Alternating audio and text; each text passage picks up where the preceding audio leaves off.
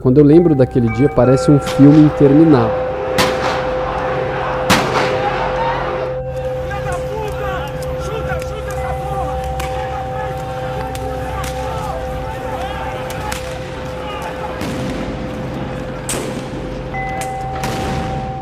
Quem estava acompanhando os movimentos na rua naquele mês de junho e principalmente o movimento Passe Livre sabe que desde o início o movimento sofreu repressão da polícia. Eu acabei levando um tiro de bala de borracha no olho, essa bala atingiu meu olho esquerdo e a consequência disso foi que eu perdi a visão do olho.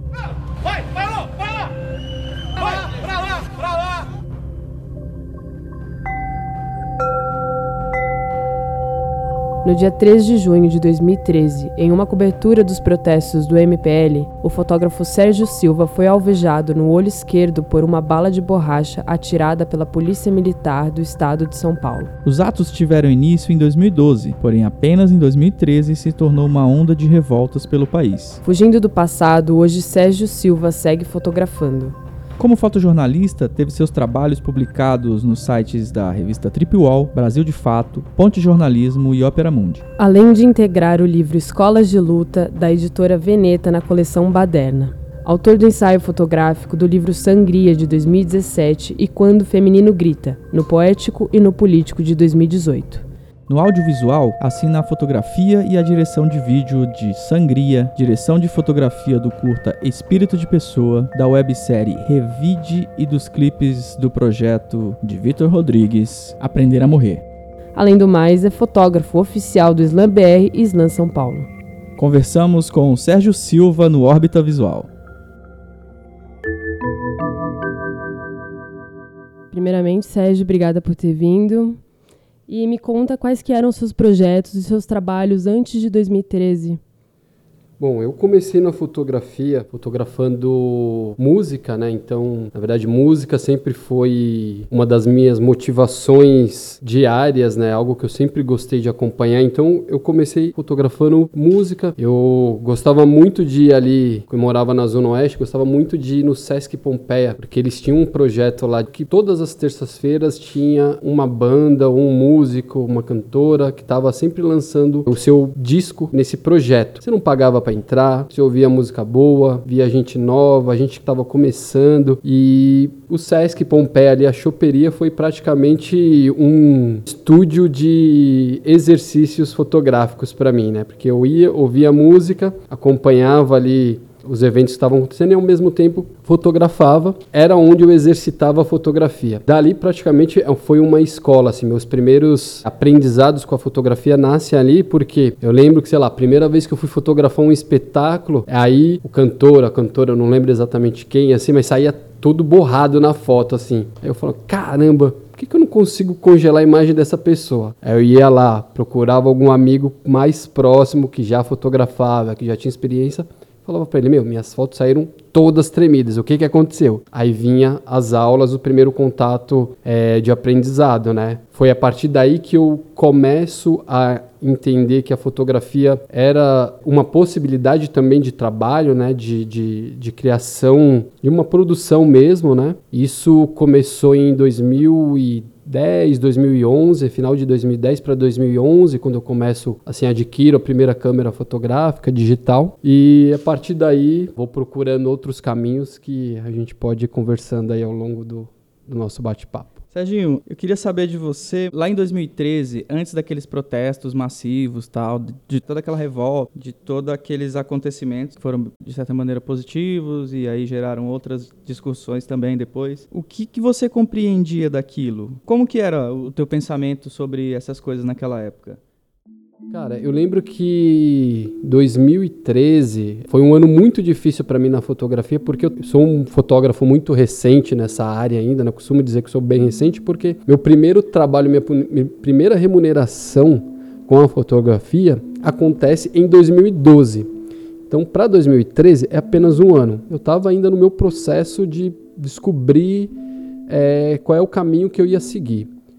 Em 2012, eu já com interesse pelo fotojornalismo, começo é, ir para a rua, né, fazer algumas pautas para a Futura Press, que é uma agência que comercializava, talvez ela exista ainda até hoje, comercializando, fazendo esse intermédio aí entre o fotógrafo e os veículos de comunicação. E para mim, 2013, quando eu começo a acompanhar esse movimento de protesto, cara, primeiro lugar é que eu entendi aquilo muito legítimo, sabe? O direito ao protesto, ele está garantido dentro da Constituição e eu acho que ele vale para todo e qualquer brasileiro, independente da sua pauta política. Em segundo, que eu era, em relação à pauta de junho, né, que era contra o aumento da tarifa do transporte, eu era um usuário, ainda sou um usuário de transporte público, mas naquela época eu usava ainda muito mais, porque eu morava muito longe, morava ali próximo ao Osasco. Então, para vir para o centro da cidade, acessar essa região onde há uma produção muito maior né, de trabalhos, de oportunidades, cara, era ônibus lotado todos os dias dias, ônibus que demorava para passar, ônibus cheio, tarifa com valor altíssimo. Então aquilo para mim também tinha uma legitimidade muito pessoal. É, então a minha compreensão ela parte exatamente disso, de um movimento que obviamente uma série de questões a ser discutidas, mas que na ocasião eu achava muito legítimo por esses dois pontos. Primeiro, direito à livre manifestação e uma pauta justa, que era uma pauta que indigna até hoje o cidadão que é usuário do transporte público público que não aguenta pagar esse valor altíssimo por uma tarifa de transporte. O Sérgio estava trabalhando, é um fotógrafo, eu conheci ele aquele dia. E a polícia tirou muito, bomba de gás lacrimogênio, bala de borracha. Ele foi atingido e automaticamente a gente resolveu ajudá-lo e levar até o hospital. Possivelmente ele vai perder a visão esquerda. E é o que ele mais. É, ele é um fotógrafo, né? Que o governo atingiu é, a parte do corpo que ele mais usa que é o olho. Eu te conheço já tem cinco anos e, pessoalmente, eu nunca conversei com você sobre isso, sobre o que aconteceu no dia 13 de verdade. Eu nunca te perguntei nada sobre isso. É a primeira vez. Como que você acordou aquele dia? Você sentiu que alguma coisa ia acontecer? Você estava tranquilão? Você falou, puta, é só mais um ato, eu vou lá, eu vou fotografar normal tal, mas você sentiu alguma coisa? Nossa, várias coisas eu senti, várias. E aí eu vou tentar resumir porque é muito longo. Quando eu lembro daquele dia, parece um filme interminável, né? É percepção daquele dia, eu acho que todos nós já estávamos vivendo um clima tenso político por conta das repressões. Quem estava acompanhando os movimentos na rua naquele mês de junho, e principalmente o movimento Passe Livre, sabe que desde o início o movimento sofreu repressão da polícia. Então, assim, isso talvez não chegava de maneira tão ampla nas redes sociais, porque ela não as redes sociais não tinham essa força que tem hoje. É muito pouco tempo, mas há uma diferença brutal, gritante, como hoje tudo chega mais fácil, mesmo havendo o Facebook naquela época. Que assim como na Primavera Árabe, esse fato foi muito relevante de ter a rede social ali para poder marcar em grupos, para poder se organizar, pessoas que estavam em longas distâncias também, para que pudessem vir, né?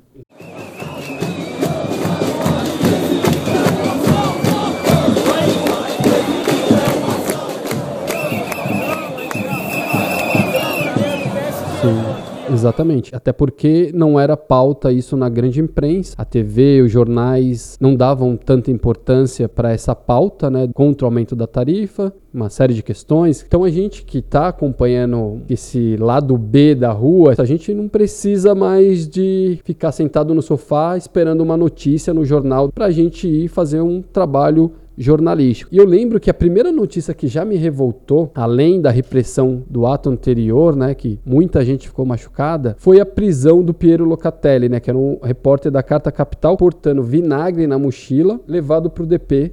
Tira a sua também. Sou jornalista mesmo. Você quer uma identificação? Não, não, não precisa. Tem quero, vinagre aqui dentro. Tem algum problema? Tem, vinagre tem. Por quê? Pode ir lá. Por quê? Você vai ter que conduzir o senhor lá. Não, eu quero saber qual que é o problema. Ô, amigo! Tira pra gente a mochila. Não, pode, pode olhar. E aí aquela notícia na rede social, nesse nosso ciclo de comunicação, de jornalismo, circulou fácil. Isso já foi a minha primeira indignação. Como um jornalista indo fazer o seu trabalho está sendo detido porque está com um líquido que vende no supermercado, que era para sua proteção porque a polícia joga bomba de gás lacrimogêneo nele e ele precisa se proteger de alguma maneira. Eu lembro que chegou o período da tarde, assim, o ato era concentração por volta de umas 5, 6 horas. Falei, vou pra rua. E fui com um sentimento muito apreensivo porque os atos anteriores já tinham sido violentos. É, o ato anterior foi aquele ato que o policial herói saiu na capa da Folha, que foi a foto do Prêmio ESSO do ano seguinte, que, que é um policial imobilizando um manifestante todo sangrando, né, com a arma na mão, apontando para a câmera. Isso. Que é a foto do Drago. Exatamente. E, então o governador autorizou a polícia a fazer o que quisesse, né? É, esse ato e essa, essa foto, né, é, o discurso que se foi feito em cima dessa imagem nas capas dos jornais foi, obviamente, um incentivo para que a polícia, o comando da, do, da polícia militar, o próprio governador legitimasse um discurso de que nas manifestações só existiam vândalos e bardeneiros, né? A Polícia Civil vai usar uma tecnologia especial para reconhecer os vândalos mascarados. Vândalos, né, agindo, jogando objetos. São dois adjetivos aí clássicos que a gente que viveu esse período não vai esquecer. Isso foi estampado na capa dos jornais e legitimou a violência que ocorreu no dia 13. Mas, infelizmente, né, acabou acontecendo aquele cenário de violência que a gente sabe que teve consequências físicas e consequências políticas no país todo, né? Sim, e conta pra gente o que, que aconteceu com você no dia 3 de junho de 2013. Eu acabei sofrendo com um ato de violência, de repressão policial, quando eu estava ali acompanhando a marcha né, do movimento, tentando subir a Rua da Consolação para chegar na Avenida Paulista. A polícia reprimiu a manifestação, né, impediu que a manifestação seguisse em direção à Avenida Paulista e começou a jogar bomba de efeito moral, bala de borracha. E no meio dessa situação, eu acabei levando um tiro de bala de borracha no olho. Essa bala atingiu meu olho esquerdo e a consequência disso foi que eu perdi a visão do olho. Isso foi uma primeira situação de violência propiciada pela polícia, pelo Estado, que ocorreu naquela noite especificamente, mas que até os dias de hoje ela se persiste, né? E a que pé que tá isso na justiça? O que aconteceu? Eu vi que foram duas negativas e você está recorrendo de novo. Como que tá o andamento disso? Então, depois disso, o único caminho que eu tive para que o Estado de alguma maneira reparasse o dano que ele me causou foi entrar com uma ação judicial. E essa ação judicial, eu entro com pedido de dano moral, dano físico e que o Estado, ao mínimo, cobrisse os gastos que eu tive, que foram gastos particulares, pessoais, com medicamento, com hospital, com uma série de outras coisas que eu acabei nem tendo acesso, como acompanhamento psicológico, porque é, a violência que eu passei, ela é traumática, né? Ela foi traumática e continua sendo traumática. Enfim, uma série de pequenos gastos que essa situação me provocou, que eu entendi que o Estado deveria ser responsabilizado porque ele foi o agente causador. E aí, quando eu movo uma ação contra o Estado de São Paulo, de pronto o sistema judiciário já age em favor do Estado, negando qualquer tipo de auxílio. Três anos depois, o meu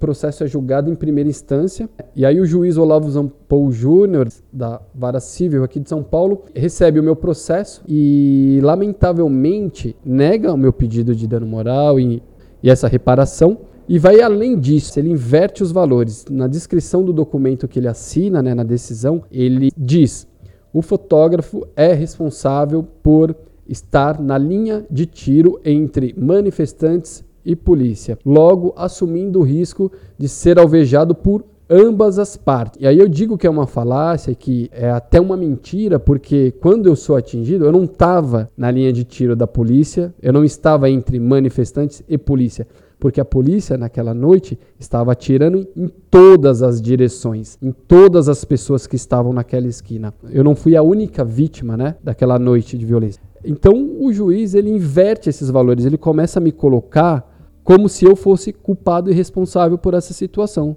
Automaticamente, nessa decisão dele, ele não ouve a minha testemunha, ou seja, ele me condena, nega o meu direito de reparação. Agora eu tenho que provar que a vítima, no caso eu, realmente sou a vítima.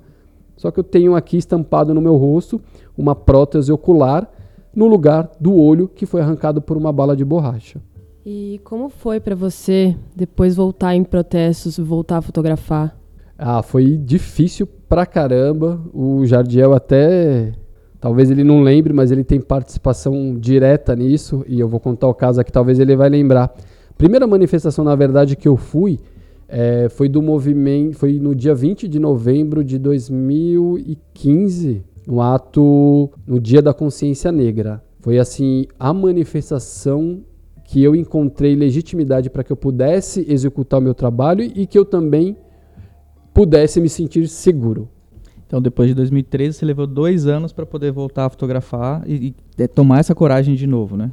É, assim, ir para uma manifestação política na rua, é, numa situação onde milhares de pessoas estão no mesmo espaço, dentro de um contexto de manifestação. Nesses dois anos, obviamente que devagarzinho, eu fui fazendo um, outros exercícios, eu gosto de chamar de exercício porque foram exercícios fotográficos, porque eu não enxergava mais o foco, sabe? Eu perdi o foco. E as fotografias que eu ia fazendo em casa ali, quando eu estava melhor de saúde, voltando a melhorar, todas tinham a linha do horizonte tortas. Assim, minha fotografia entortou, meu campo de visão diminuiu, então a imagem para mim era torta. Eu usava a câmera torta, errava o foco. Então foram dois anos fazendo outros trabalhos, fiz o Piratas Urbanos, que é uma série autoral de fotos onde centenas de pessoas colocam um tapa-olho, uma base de um retrato muito simples, mas isso daí foi um exercício fotográfico para que eu voltasse a pegar na câmera, voltasse a ter contato humano, né, que a fotografia é isso, uma relação humana com um assunto, com as pessoas.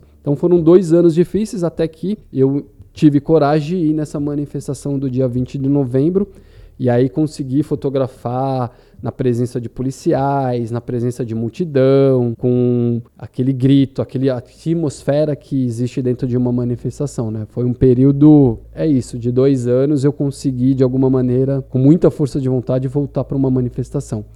E aí só para complementar, quando eu falei que o Jardiel também tá nessa história, por quê? E aí quando eu volto a cobrir manifestação, a primeira manifestação que eu ouço uma bomba estourar, eu estava do lado do Jardiel, a gente foi acompanhar uma o movimento de ocupação no centro da cidade, né? Eles foram fazer uma ocupação num prédio abandonado, num prédio público, com todas essas questões que a gente já sabe de abandono do Estado em relação aos edifícios ao, e até mesmo ao abandono pelo direito à moradia das pessoas. A gente foi acompanhar uma ocupação num edifício e aí um, apareceu um, um, guarda, um policial lá, uma viatura, que não lembro, um cara armado com bomba. E aí todo mundo correu. E eu lembro que, assim, quando eu vi o cara apontando a arma para nós e todo mundo corre, a minha sensação era de que aquela bala ou aquela bomba que ele jogou, acho que foi uma bomba de efeito moral nessa ocasião, ia me acertar de novo. Eu lembro da, da minha agonia hoje, contando para vocês, eu lembro dessa agonia passando no meu corpo. Assim, eu falei, vai me acertar, vai me acertar. E aí a gente encontrou uma caçamba na rua, eu abaixei atrás da caçamba assim, só esperando a dor de novo no meu corpo. Mas aí eu só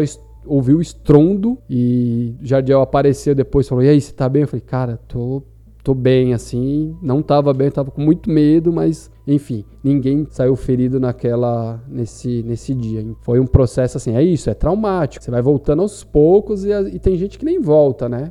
Não só na fotografia, digo em outras relações profissionais mesmo. Ainda bem eu consegui de alguma maneira ir criando com a ajuda das pessoas também, né?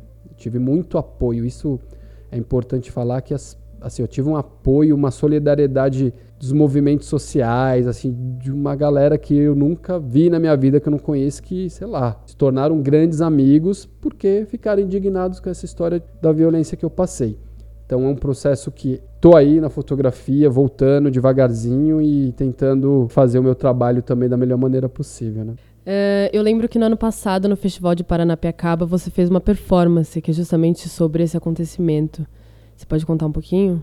Então, eu fui convidado no, no ano passado a participar do Festival de Fotografia de Paranapiacaba. E aí eu tenho essa revolta pessoal com a minha própria história, né? E de alguma maneira eu preciso conter ela, eu preciso extravasar ela.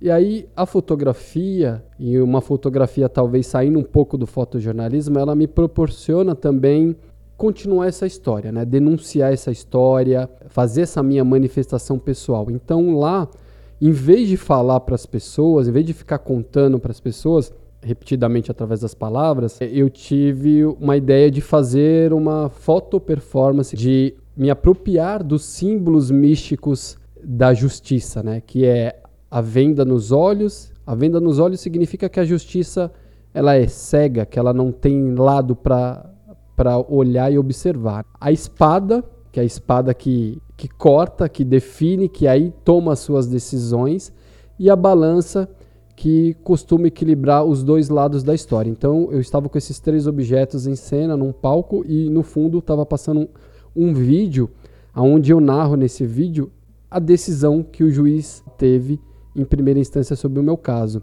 Esse tipo de trabalho, esse tipo de, de ferramenta né, que a fotografia proporciona e, e tantas manifestações artísticas estão me servindo de alguma maneira para que eu possa descarregar um pouco dessa revolta e também servir de comunicação para que as pessoas que estão me conhecendo ou querem saber ou já ouviram falar dessa história do fotógrafo que perdeu um olho em 2013 possam entender como ela está passando pela minha vida e o que eu estou vivendo no dia de hoje. Então é quase que assim, minha vida, infelizmente, ela se tornou pública, então não tem mais o que esconder disso, né? Na verdade, só tem revelações a fazer. Então, me colocar também diante da própria fotografia, às vezes é uma linguagem na qual eu me encontro muito honesto com a minha própria história, né? É o meu corpo que está aparecendo aqui, ó. É o meu olho que tomou um tiro, é, é a minha cicatriz que eu carrego. Então, esse meu corpo estando na frente da imagem também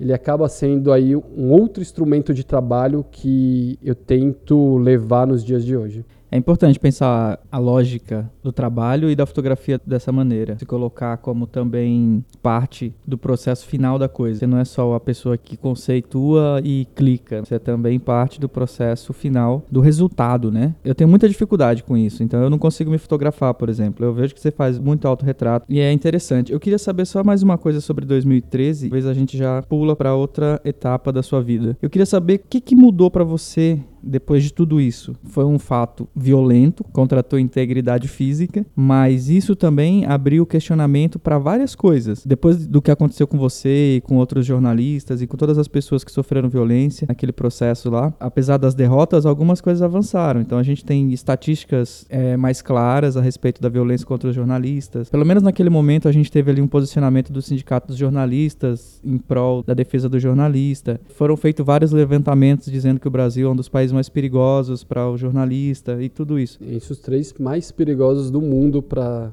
exercer a profissão. Pois é, eu queria que você falasse um pouco sobre o que, que mudou com relação à tua vida mesmo, então. O que, que mudou para mim, Sérgio Silva, e o que, que você enxerga que mudou de lá para cá, deles para nós, assim? Bom, particularmente minha vida ela mudou radicalmente, né? Foi uma transformação em todos os sentidos, assim, todos, todos, desde sei lá, a minha relação dentro da minha própria casa com a minha relação profissional é, na fotografia, a minha relação com os movimentos sociais, com a luta que muitas outras pessoas também estão travando aí no dia a dia, né? Eu me lembro de uma época assim de estar tá participando muito de debate, por exemplo, né? Debate sobre a desmilitarização da polícia, a liberdade de imprensa do jornalista. E aí, cara, eu cheguei num momento também que eu estava falando muito e exercitando um pouco, sabe? E aí, por um momento também eu me fecho assim na minha vida pessoal. Vou rever muitas questões pessoais minhas, sabe? Rever mesmo assim a minha prática no meu dia a dia para depois tentar aí colaborar numa construção de um pensamento coletivo e que seja fiel até às nossas práticas cotidianas, né? No coletivo, é, eu aprendi uma coisa que eu ouvi até de uma frase de um poeta, sabe? Eu estava reclamando, reclamando com direito, com razão, mas assim, muito, eu acho que num excesso, falando sobre a questão das armas menos letais, que obviamente ninguém concorda da utilização dela e da maneira como a polícia brasileira utiliza. Por outro lado, a gente sabe que o bagulho é louco, é mais louco ainda porque tem gente morrendo com arma de fogo, né? E aí eu lembro da frase de um poeta que disse exatamente isso. No centro a bala é de borracha, na periferia ela é de aço. Isso me pegou muito forte, falei, puta que pariu, é, é verdade, né? O cara, eu tô reclamando, tô falando, reclamando de um monte de coisa, mas assim, tem gente que não tem nem mais voz para poder falar. A voz foi silenciada, foi morta, foi assassinada pela mão do Estado. Então, talvez seja um momento agora de virar uma chave e olhar para esse coletivo, olhar para quem está numa situação pior que a minha. Isso eu faço não simplesmente apenas por isso, mas porque eu acho que faz parte também da minha história, né? Isso, quando a gente se manifesta de alguma maneira, a gente tem alguma coisa intrínseca né, em, dentro de nós que faz muito sentido porque você faz isso na sua vida. Então eu também compreendi que, por ter nascido também numa situação de pobreza, por ter sido criado numa família de sete filhos, com uma mãe solteira, onde minha mãe criou sete irmãos e eu tive que começar a trabalhar desde cedo para ajudar a sustentar já a minha família, isso me colocou numa condição, me fez entender a minha condição social, da onde eu venho e a quem eu pertenço. Foi uma série de ensinamentos aí que essa história de dor, de um momento difícil na vida que me fez refletir o que eu sou e o que eu posso ser daqui para frente. São várias considerações importantes aí que você fez. Eu acho que é importante a gente pensar que a violência, ela sempre existiu, né? E nas periferias ela sempre matou os, os pretos e os pobres. E continua matando, né? É bom a gente até falar que nesse período em que a gente está vivendo, um jovem de 17 anos foi algemado e levou chicotadas dentro de um supermercado porque roubou um chocolate, né? Ele não morreu por muita sorte, mas é isso até os dias de hoje. A gente está falando no dia de hoje sobre fotografia, sobre militância, sobre injustiça, sobre justiças, e isso está acontecendo a menos de algumas horas. É um tempo que a gente não pode dormir sossegado, sabe? É aquela coisa que na letra do Mano Brown diz, né? Mil fitas aconteceram e sei aí que horas são, velho. Tipo, o bagulho tá. É louco, não dá para ficar parado, sabe? É, é, muito legal esse gancho, porque a gente vai agora para uma coisa que é completamente aversa a essa situação, que é o resgate. Você é o fotógrafo oficial dos slams, né, do BR e do, do, do SP. E aí o slam vem nessa contrapartida, né, de resgatar, de tirar essa galera que talvez podia estar tá sendo morta pela polícia nas quebradas, tá, tá levando eles para a cultura, porque assim muita gente sabe, mas tem muita gente que não sabe. O que, que, é o Islã? O Islã é um movimento cultural, né? Ele é o spoken word, né? É a palavra falada, a poesia, poetry slam, né? Ele tem esses termos em inglês porque ele nasce nos Estados Unidos, em Chicago. Ele é trazido pelo Zap Slam, através do Núcleo Bartolomeu de Teatro Depoimentos. Aqui no Brasil ele existe há 10 anos. Ele começa né, na região aqui mais central, mas ele se espalha rapidamente pelas periferias, porque ele é um movimento de periferia. O Slam é um braço do hip hop, sabe? O hip hop é a cultura mais jovem do planeta Terra sabe? É, é o movimento cultural mais jovem, né? Então o slam ainda é um fruto desse movimento hip hop que não para de crescer no mundo inteiro, que é um movimento ativo, combativo, com uma questão muito importante e central, que é a questão racial. Então o slam não é mais aquela poesia que você senta numa biblioteca, abre um livro e lê em voz baixa, às vezes nem lê em voz alta, que não, não, não estou desprezando esse, esse método, né? É uma fórmula diferente, né? Estou diferenciando, mostrando a diferença. Então ele é um movimento que vai para praça, uma praça pública, ou um teatro, ou um centro cultural, reúne jovens com textos autorais e esses textos todos políticos, são textos que combatem o machismo, a homofobia, a gordofobia, o individualismo. É um trabalho muito incrível que está sendo produzido por jovens que me atraiu porque em 2015 foi uma chave também que me tocou bastante, que tem a ver com o Islã, que é o movimento de ocupação das escolas.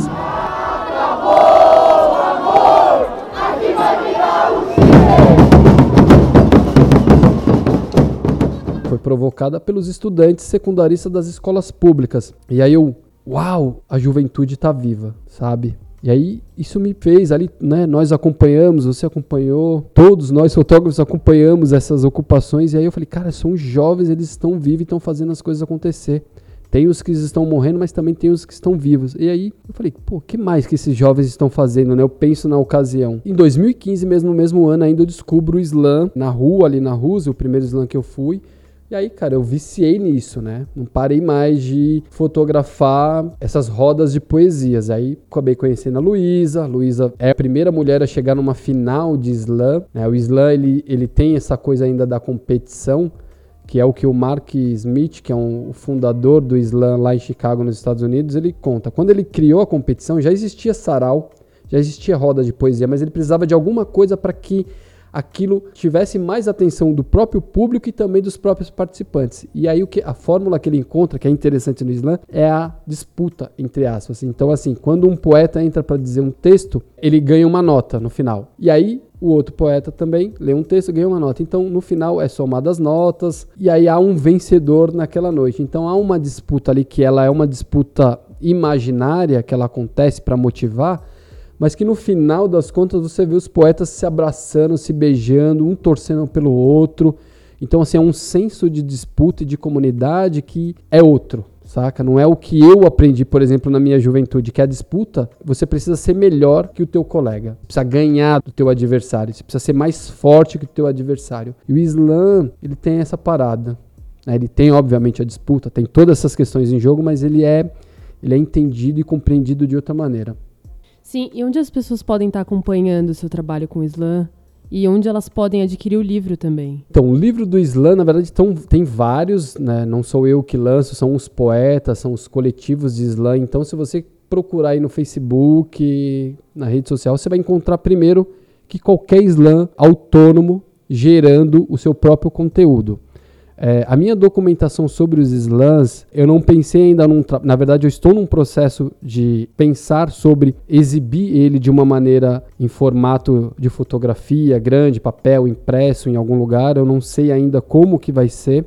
O pouco que eu publico é utilizando as redes sociais. Tem algumas pautas que eu sugiro para Ponte Jornalismo, que é onde eu também tenho um espaço para trabalhar com comunicação, com fotojornalismo. Então, a pauta de cultura eu consigo lá. A Ponte, na verdade, é aberta a isso. Então, tem algumas reportagens lá sobre os três últimos vencedores de slam. Você vai saber quem são. E é isso. É trabalho ainda que a sementinha está sendo jogada aí e vamos ver essas áreas por onde vão nascer, sabe? Sérgio, obrigada por ter vindo. E é isso, que a vida seja mais fotografia. Eu acredito muito no seu trabalho, sou sua fã.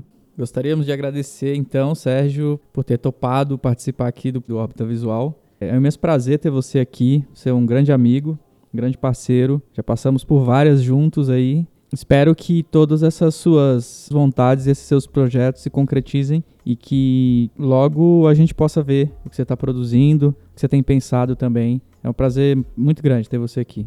Pô, meu também. Eu quero agradecer também o convite de vocês e assim, para quem estiver ouvindo, é isso, faça, sabe? Faça. Como Spike Lee colocou num grande filme dele, faça, faça a coisa certa.